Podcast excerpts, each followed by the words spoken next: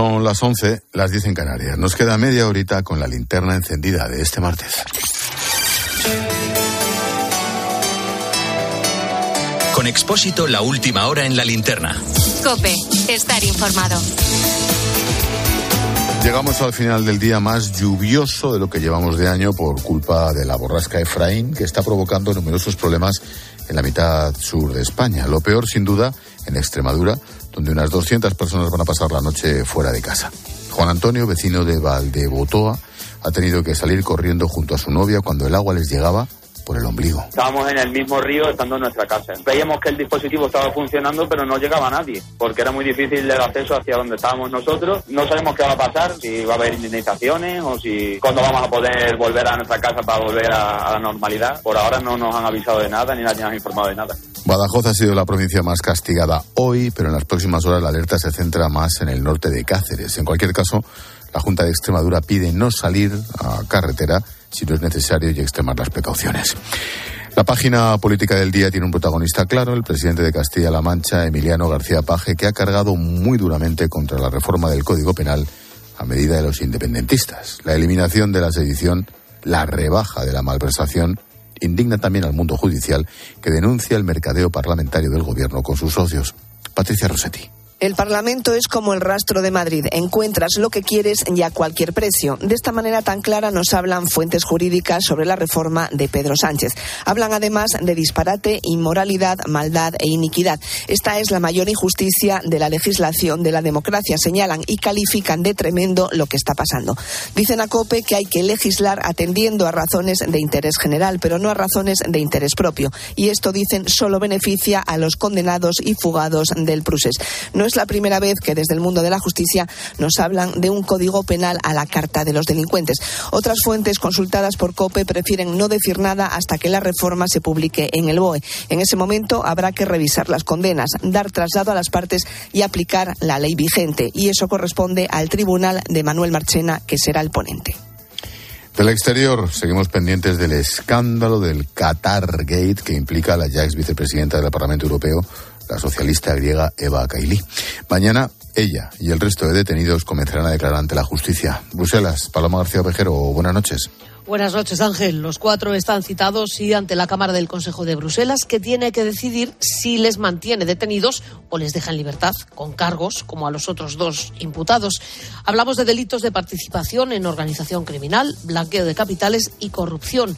Veremos mañana por primera vez desde su arresto a la propia Eva Kaili, a su novio, Francesco Giorgi, al exdiputado Antonio Panzeri, que son los que juntaban un millón de euros en metálico, en billetes de 20, 50, 100 y 200.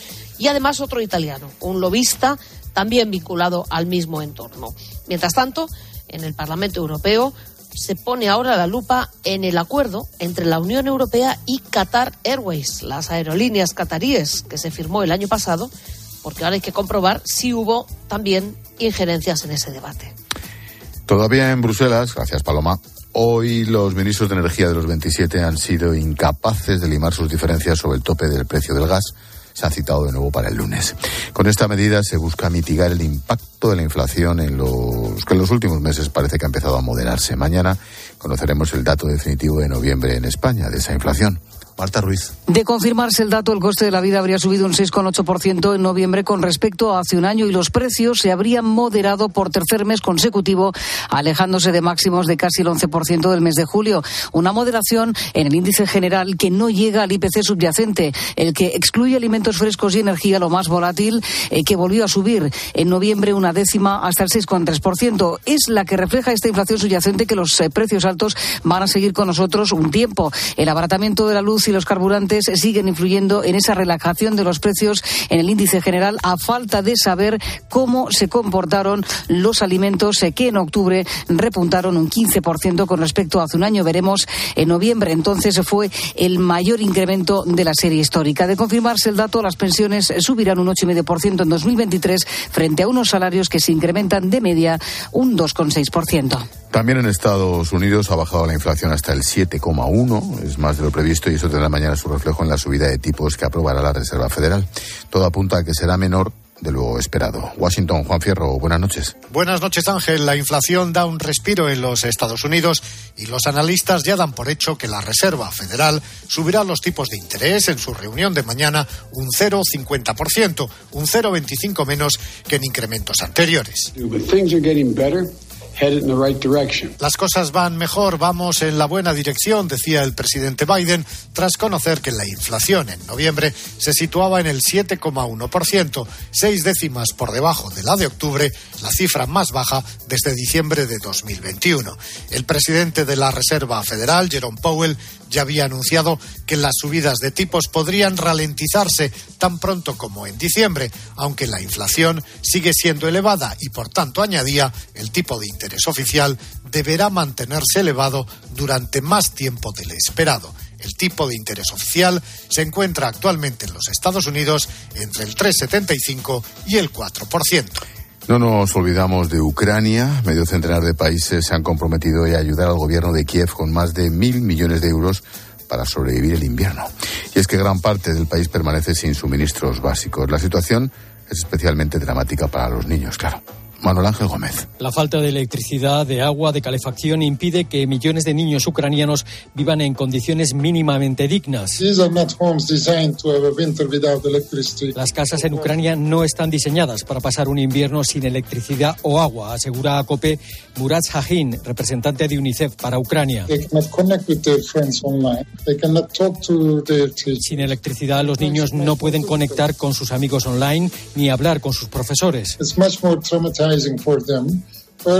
Al principio era por las alertas antiaéreas, ahora están traumatizados por los cortes de luz y de agua. Calculan que hay un millón de niños ucranianos traumatizados. UNICEF está ayudando a crear espacios para que puedan ir, conectar con sus amigos, tener luz para estudiar. Se espera que la situación vaya a peor en los próximos meses. Y termino con el fútbol porque Argentina se ha convertido esta noche en el primer finalista del Mundial de Qatar al golear por 3-0 a Croacia. Mañana conoceremos su rival que saldrá de la otra semifinal entre Francia y Marruecos.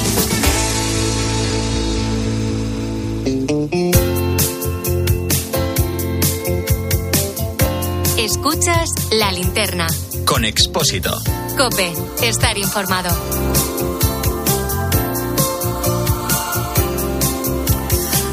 Alcuéscar es un municipio de Cáceres. Se encuentra prácticamente en el centro de Extremadura, con algo más de 2.500 habitantes. Allí el padre Fernando Fer lleva ya 29 años viviendo en el centro de acogida hospitalaria de la Congregación Esclavos de María y de los Pobres. A los 20 años tuvo la oportunidad de hacer un voluntariado aquí y Fernando decidió cambiar radicalmente de vida. Supo que su sitio estaba en este centro, conviviendo con personas que verdaderamente necesitaban su ayuda, toda la ayuda. Hoy ponemos el lazo a la linterna con nuestra historia bonita y solidaria del día con Pilar García Muñiz. ¿Qué tal, Pilar? Buenas noches. Hola Ángel, ¿qué tal estás? Muy buenas noches. Pues esta es una de esas historias que demuestra que hay caminos que están escritos, porque cuando Fernando visitó por primera vez este centro, se dio cuenta enseguida de que su lugar estaba precisamente ahí. Hace casi 30 años era un joven al que le gustaba salir de fiesta, estar con sus amigos, vamos, lo normal, pasarlo bien, ¿no? Pero llegó un momento en el que sintió que necesitaba parar y fue cuando se marchó como voluntario a este centro de acogida. Vine con un grupo de amigos, un grupo de, de, amigos míos, de jóvenes, pues me di cuenta cómo, cómo en la medida que dabas eras feliz, ¿no? Y yo teniendo todo en mi casa, mi familia pues muy bien organizada, muy pues económicamente, pero me faltaba algo, me faltaba ahí algo. Y cuando llegué al Cuéscar en, en una semana de voluntariado, pues descubrí que aquí era feliz, descubrí que aquí ayudando a los más pobres era mucho más feliz que llevando una vida pues de estudiante, de, de joven en la calle. Durante solo esa semana estuvo ayudando a mucha gente, pero hubo alguien en concreto que le hizo volver. Pichi, un chico con síndrome de Down, muy afectado además físicamente, compartió mucho tiempo con él y cuando llegó la hora de irse, Pichi le preguntó que cuándo volvería. Un enfermo que, que me cautivó, que síndrome de Down, le llamamos Pichi, era bastante afectado. Y, bueno, pues este, este hombre, cada vez que te sentabas al lado, te daba un abrazo, pero un abrazo de corazón, ¿no? Y te miraba y te decía, gracias por quererme tal. Pues ante eso, es que te emociona, es que ahora mismo me emociono y pues yo siempre lo he dicho, cuando siempre hablo de mi vocación, he dicho que yo tenía, pensaba que tenía todo y sin embargo me he dado cuenta que, estaba vacío. Me acuerdo que, que cuando me despedí me preguntó, ¿cuándo vas a volver? Y dije, muy pronto. Y la semana. Pues sí, tan pronto que la semana ya estaba de vuelta. Preguntó a los sacerdotes que trabajaban en este lugar qué podía hacer para estar con ellos, qué podía hacer en definitiva para ayudar. Este centro no es realmente un albergue, sino que los esclavos de María y de los pobres trabajan todos los días atendiendo las necesidades de los pacientes que se encuentran allí, en el centro. Desde salir a pasear, les ayudan también a ducharse, a darles de comer. Son muchas las tareas que desarrollan y que el padre Fernando quería hacer durante mucho tiempo. Eh, hablé con algunos de los sacerdotes que estaban les dije, lo, le dije lo que me estaba pasando, que cada vez, en la medida que más me daba a los enfermos, era más feliz y me dijeron algunos de ellos, pues eso está claro, es que tienes que ser, si quieres ser feliz tienes que venirte aquí. Llegué a mi casa, se lo dije a mis padres con 19 años, me trajeron aquí, fue un poco duro al principio, el dejar todo tu casa, tu familia, tu libertad de poder salir, poder entrar, pero sí que es verdad que, que aquí llevo 29 años y siempre lo digo, ¿eh? en ningún momento he pensado en que esto no era mi camino. Y Fernando se quedó allí para siempre y cambió de vida. Se convirtió en sacerdote. Ya son casi 30 años dedicado a ayudar. Ahora mismo son 70 los enfermos que se encuentran en el centro. Lo cierto es que atienden, además, a todo aquel que necesita ayuda. Acogemos a enfermos físicos, psíquicos, sensoriales, gente pobre, gente que se han quedado sin casa, sin familia, sin hogar. Y aquí pues intentamos eh, darles una vida mucho más humana, darles una vida donde intentamos como objetivo principal hacerles autónomos, donde ellos puedan comer, donde ellos puedan hacer trabajos, donde ellos sobre todo se sientan útiles y se sientan también con ganas de vivir y con ganas de, de hacer algo por los demás. Nos contaba también Fernando que en ocasiones es la propia policía la que recurre a ellos para que personas sin hogar puedan tener un techo y un plato de comida caliente. Sí, mira, mi amiga Paloma, que es quien me puso en la pista de Fer, me dijo, acoge a los que no quiere nadie, absolutamente nadie. Mira, lo que buscan es que esas personas se sientan útiles, que sean capaces de hacer cosas solos, que vean que pueden contribuir y hacer cosas importantes. Ellos mismos son los que llevan la lavandería, ellos mismos trabajan en talleres de carpetas, de velas, de, de objetos que ahora vendemos en Navidad, en comuniones, en bodas y bueno, todo esto eh, acompañados y gobernados por la que no puede ser menos y más digna, que es la divina providencia. Bueno, es un trabajo duro, ¿eh? Las 70 personas que viven allí tienen enfermedades muy diferentes y necesidades también totalmente distintas. No es fácil, pero dice Fernando que cuando hay vocación, pues el trabajo no cuesta tanto. Por eso, precisamente por eso este sitio de acogida hospitalaria está disponible 24 horas al día para atender y acoger, insisto, a quien lo necesite y a los que no quiere nadie. Todo el que llama a nuestra puerta tiene las puertas abiertas, vengan las condiciones que vengan, con la enfermedad que tengan, con la situación económica que vengan. Nosotros intentamos darle cobijo a todas las personas que llamen. Esta noche pues nos pueden llamar, esta mañana, esta tarde, donde sea. Para el padre Fernando hay algo que hace este trabajo todavía más fácil y es las ganas de ayudar y también la empatía que tienen todas las personas que están allí, tanto las que viven como el resto de sacerdotes o de voluntarios. Visto de fuera parece que es mucho más difícil, pero cuando te metes dentro ves como, como todo el mundo tenemos esa capacidad de adaptarnos y muchas veces el que puede moverse o el que puede trabajar más o el que puede eh, aportar su granito de arena, pues entre ellos se ayudan mucho y es fácil, ¿eh? Y sobre todo desde los trabajadores y la congregación religiosa pues intentamos dar mucho amor y hacerles ver que, es una suerte poder estar en una casa, es una suerte poder compartir con, con gente la vida. ¿Cuál es el problema? Pues que todo esto hay que pagarlo. Todo esto es muy caro. Hay que pedir mucho dinero. Y obviamente el tema está como está, incluso para la solidaridad. El padre Fernando, cuando llegó a este centro, encontró esa solidaridad, se dispuso a aportarla también desde luego sabe que si pudiera volver atrás, volvería incluso antes a esta casa. Cada día es una anécdota, es una historia, una aventura y cada día soy más feliz. Y estoy claro que si volviese a nacer me vendría, pero no a los 18 años, me vendría mucho antes porque la felicidad plena la he visto aquí, la he descubierto aquí. Lo dicho, hace falta ayudar al centro de acogida hospitalaria de los esclavos de María y de los pobres en Extremadura. Llevan muchos años dedicándose a estas personas con enfermedades, con situaciones muy, muy complicadas. Un lugar en el que todo el mundo es bienvenido. Un lugar que vive gracias al Padre Fer y a los suyos. Gracias Pilar por poner el lazo a la linterna con nuestra historia bonita del día. Te escucho mañana en Mediodía Cope. Chao, chao. Adiós Pilar. La postdata en la linterna la firma Juan Fernández Miranda. Hola Juan. Hola Ángel. Hoy me voy a poner un poquito moñas. El nuevo hallazgo sobre la fusión nuclear copa las portadas de los medios de todo el mundo. Leo titulares destacadísimos. Algunos en clave científica. Paso histórico hacia una energía limpia e inagotable. O este otro. Estados Unidos logra por primera vez generar más energía de la que gasta en el proceso. También los hay en clave histórica. Un paso de gigante para la humanidad o cambiará el mundo. Y desde una perspectiva económica, la fusión láser puede traer electricidad barata en solo 10 años. Con estos titulares uno comprende la noticia, pero yo me quedo con este otro, mucho más poético. La humanidad consigue recrear la energía de las estrellas. Me ha hecho pensar. A veces algo tan aparentemente lejano como la ciencia y la poesía se dan la mano. En la historia hay muchos ejemplos de científicos locos y de poetas físicos o matemáticos. Mientras los mortales nos limitamos a posicionarnos en la disputa simplista entre las ciencias y las letras, lo cierto es que no hay nada más poético que un avance científico que pone al alcance del hombre y de la mujer nada más y nada menos que las estrellas. Gracias, Juan. Un poquito moña, sí, pero bueno. Expósito. La linterna. Cope. Estar informado.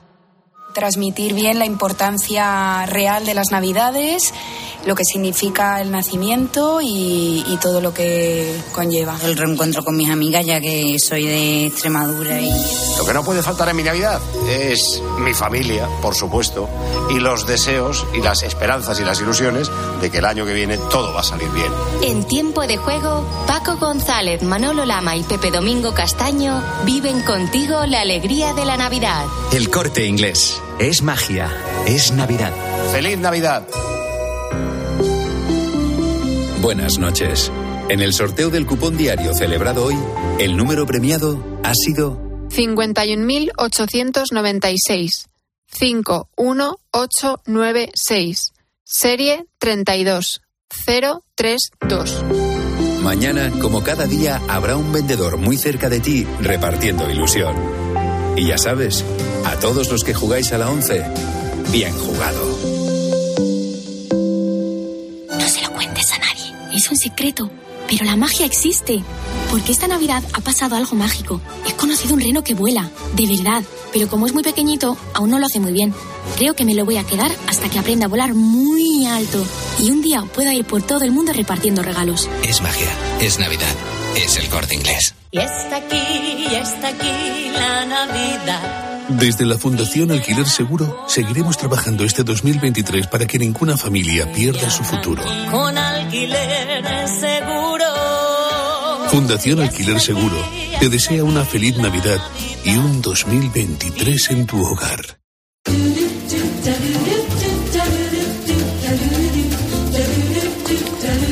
Como cada día te resumimos a través de los sonidos de COPE, las noticias y las voces que han marcado la jornada y para ello Israel Remuñán. ¿Qué tal, Expósito? ¿Cómo estás? ¿Qué pasa? Bueno, mira, quiero arrancar con un premio, que sé que tú no lo dirás, el Premio Nacional de Periodismo, Pedro mm. Antonio de Alarcón, que te lo han dado en este caso a ti. Mira tú qué bien. Vamos a premio por día, casi, ¿eh? te podíamos escuchar por la mañana con los compañeros de Cope Granada. Ángel, amigo, ¿qué tal? Muy buenas tardes. ¿Qué tal, Fran, compañero? ¿Cómo estás? Muy bien, oye, enhorabuena lo primero por ese premio. Muchas gracias, tío. ¿Sabes lo que mola de los premios? Cuando no te presentas y te lo dan. Porque, porque si te presentas dices, hombre, siempre tengo una posibilidad, aunque luego casi nunca te cae. Pero claro, cuando te lo dan y no te has presentado, hace una ilusión. Cuando te llama el alcalde y te dice, diga, buenas, mire, que es que resulta que usted te quedas un poco cortado. Y la pregunta es por qué, claro. Buena pregunta. Sí, sí, buena pregunta. Porque además es un premio como a la trayectoria. ves la lista de premiados y lo flipas.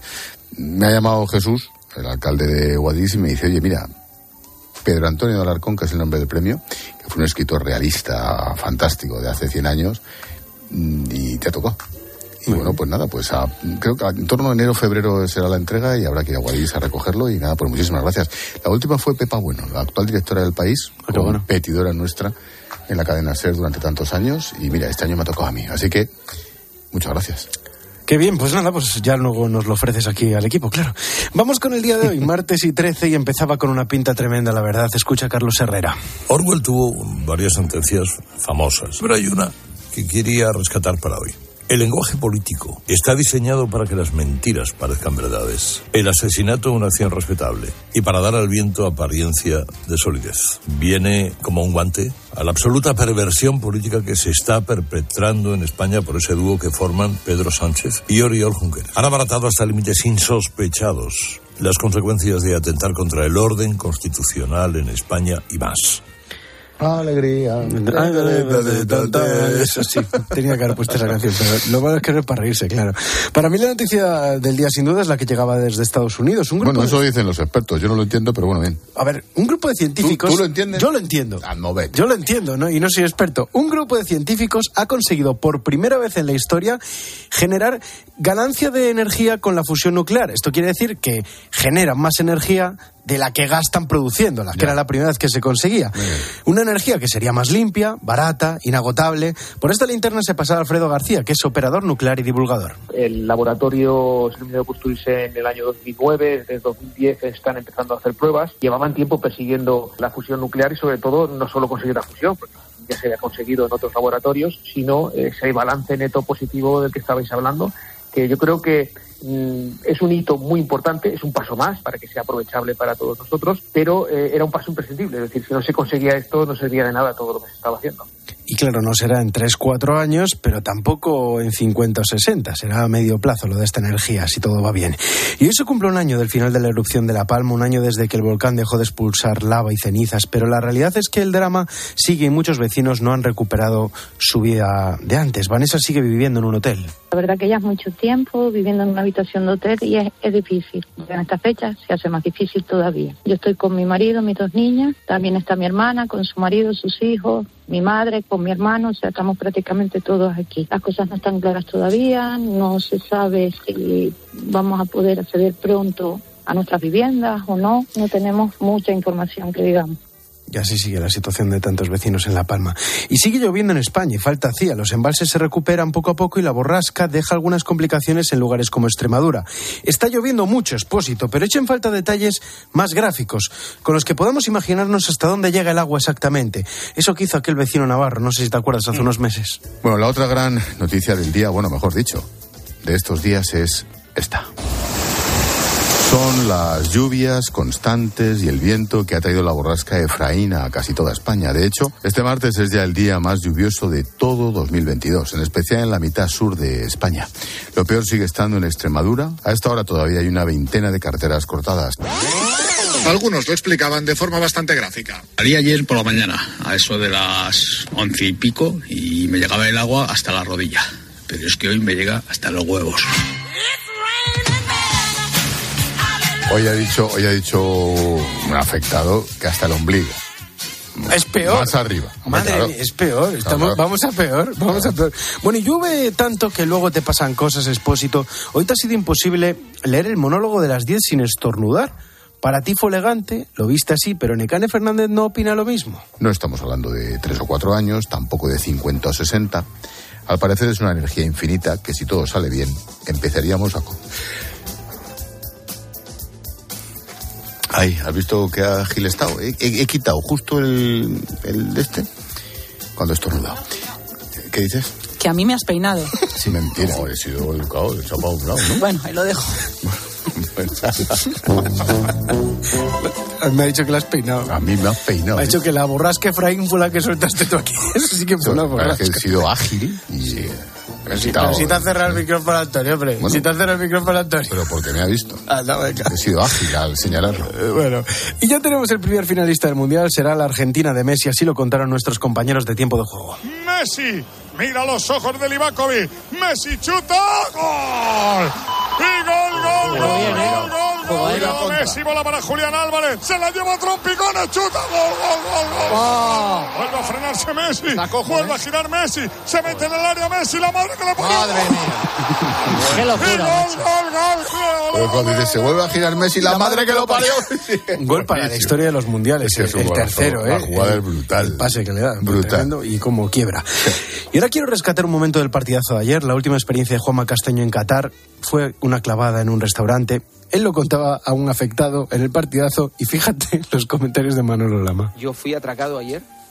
Atracado a punta de datáfono. En mi vida me habían pegado el atraco que me pegaron. Fíjate cómo sería para que yo, para que yo saliera dando gritos del restaurante. Por el precio y por la mierda que comí. Se rieron de mí. Bueno, es que sabéis que hay aquí una ley no escrita que siempre hay que clavársela a un tonto. Bueno, me al mosqueo. Igual me duró 7 o 8 No, no. horas el mosqueo, ¿eh? No, yo es que he estado viendo hoy la tele y hay aquí un programa que se llama Inocen, Inocen. Solo voy a decir una parte de la cuenta. Tres cervezas, dos cortados, botellín pequeño de agua, 90 euros. ¡No! Sí, es eso, eso. Sí, sí, sí. ¿Fuiste solo? No. Si hubiera sido solo, te hubiera gustado la mitad. La ayuda del Encima, compañero. encima vacilándole. Y Encima no sé, el no cabreo sé. que tenía Juanma y, no el sé, otro ni no sé, vacilándole. sí, sí. Bueno, y mientras llega el partidazo y Juanma, precisamente, nos vamos con un temazo que ya suena, porque hoy cumple años Nick McCarthy, guitarrista de la banda Franz Ferdinand.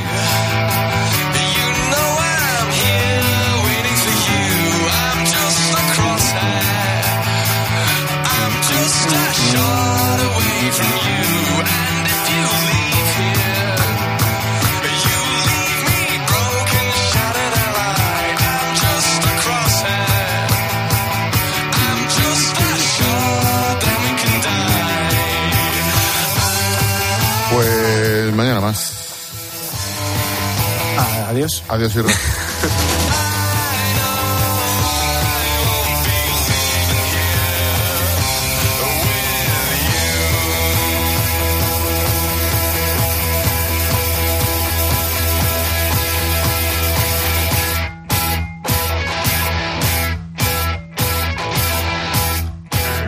Expósito.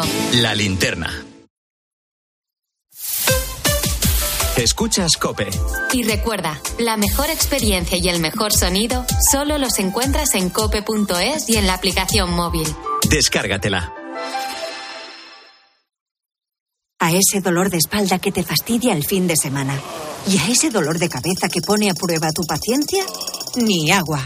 Ibudol es el primer ibuprofeno bebible en formato stick pack para aliviar el dolor rápidamente, con agradable sabor y sin necesidad de agua. Al dolor, ni agua. Ibudol tenía que ser de Kern Pharma. Lea las instrucciones de este medicamento y consulte al farmacéutico. Ah, la Universidad de Salamanca, fuente del saber, conocimiento. Que hablando de conocimiento, ¿conoces nuestros vinos? Porque aquí los tenemos todos. Blanco, pues blanco. Tinto, una de tinto, señores. A mí un rosado fresquito. Y en pleno viñedo, en tu hotelito. Ay, si no hay wifi. Uy, qué pena. Pues eso, que si quieres conocimiento, que vengas, que nosotros también queremos conocerte. Castilla y León, parece que la conoces, pero no. Seducción, magnetismo, aura, estilo, atracción, carisma, energía, carácter.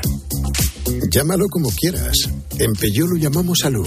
Ese algo especial que tiene el Peugeot 3008 híbrido enchufable. Alú, ese algo que marca la diferencia. Si las facturas hacen que tu hogar sea un poco menos dulce, es hora de endulzarlo. Asegura tu hogar con línea directa y además de bajarte el precio, tendrás coberturas tan dulces como daños por fenómenos meteorológicos, el servicio de manitas. Ven directo a lineadirecta.com o llama al 917-700-700. El valor de ser directo. Consulta condiciones. ¿Toca cambiar los neumáticos? Muchoneumático.com. ¿No encuentras la medida exacta? Muchoneumático.com. Todas las marcas y medidas para tu coche, moto, furgo, camión. ¿Y los precios? Siempre los más baratos. El mayor stock, super disponibilidad y más de mil talleres colaboradores de montaje en toda España. Muchoneumático.com, tu tienda online de neumáticos. Celebra estas fiestas con tus mejores galas. Melones el Abuelo os desea unas felices fiestas. ¿Se ha terminado el cartucho de la impresora? Ven a Prink, el líder europeo en la venta especializada de cartuchos, toner e impresoras. Este mes comprando cartuchos y toner Prink, llévate gratis un práctico kit de viaje. Busca tu tienda más cercana en prink.es.